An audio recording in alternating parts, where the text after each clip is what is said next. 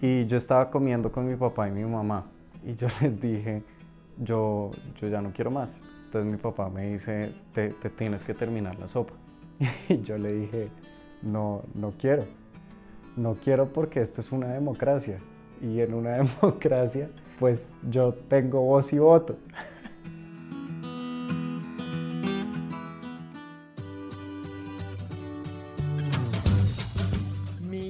Inolvidable primera vez.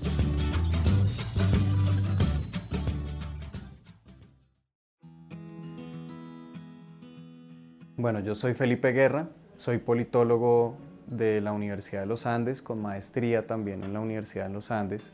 Actualmente me dedico a trabajar en temas de conservación de patrimonio natural y patrimonio cultural. La parte pues de patrimonio natural más dura, aunque ahí también uno trabaja con temas culturales, es en parques nacionales.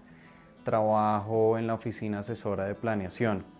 Por la parte de patrimonio cultural trabajo en la Fundación Instituto Folclórico Colombiano de Elia Zapata con la investigación, protección y vivencia de el patrimonio cultural colombiano.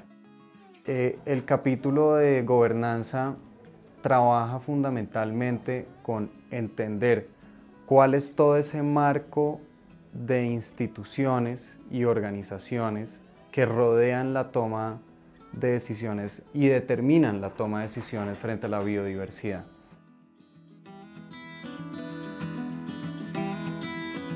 Mi inolvidable primera vez fue, y yo no me acuerdo de ella, pero cuando mis padres me la narran, pues ahí empieza a tener todo mucho más sentido.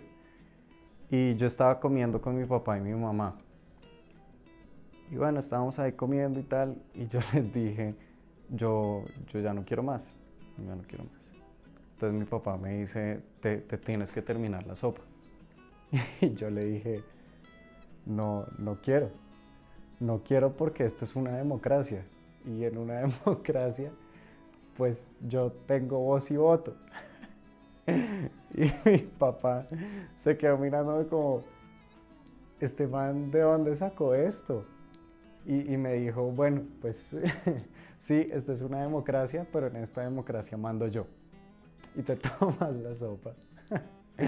Entonces ahí comenzó como toda la inquietud, pues política, fundamentalmente, que me encamina a las ciencias humanas. Y ya mucho más adelante, pues yo entro a la universidad y se para un profesor de historia y filosofía de la ciencia y nos dice todo lo que les enseñaron en el colegio es mentira se rió y dijo, bueno, no, mentira, obviamente no todo, pero vamos a empezar a cuestionar algunos fundamentos de la historia y la filosofía de la ciencia que les enseñaron implícita o explícitamente en el colegio. Y, empezó como, como esa primera vez de yo vengo a estudiar eso, a entender eso, todas esas relaciones históricas y sociales y plantear algo quizás mejor.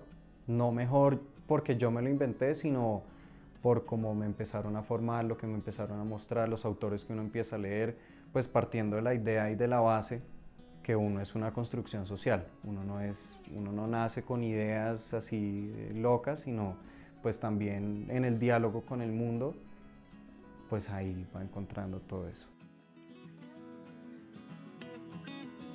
Pues la ciencia es, es un mundo muy grande por explorar hay toneladas de no solo de libros, sino también cuando uno asume la investigación, por ejemplo, social, desde la observación o la participación, la etnografía y demás, uno ya empieza a dialogar con un conocimiento muy vasto que es la misma humanidad o la misma naturaleza más allá de los libros.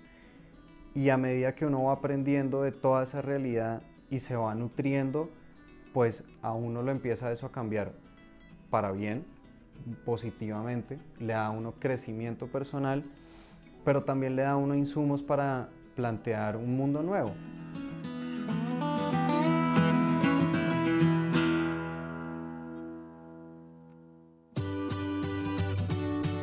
La Evaluación Nacional de Biodiversidad y Servicios Ecosistémicos es liderada por el Ministerio de Ambiente y Desarrollo Sostenible, Colciencias y el Instituto Humboldt, con el apoyo de Parques Nacionales Naturales de Colombia, el INVEMAR e IDEAM.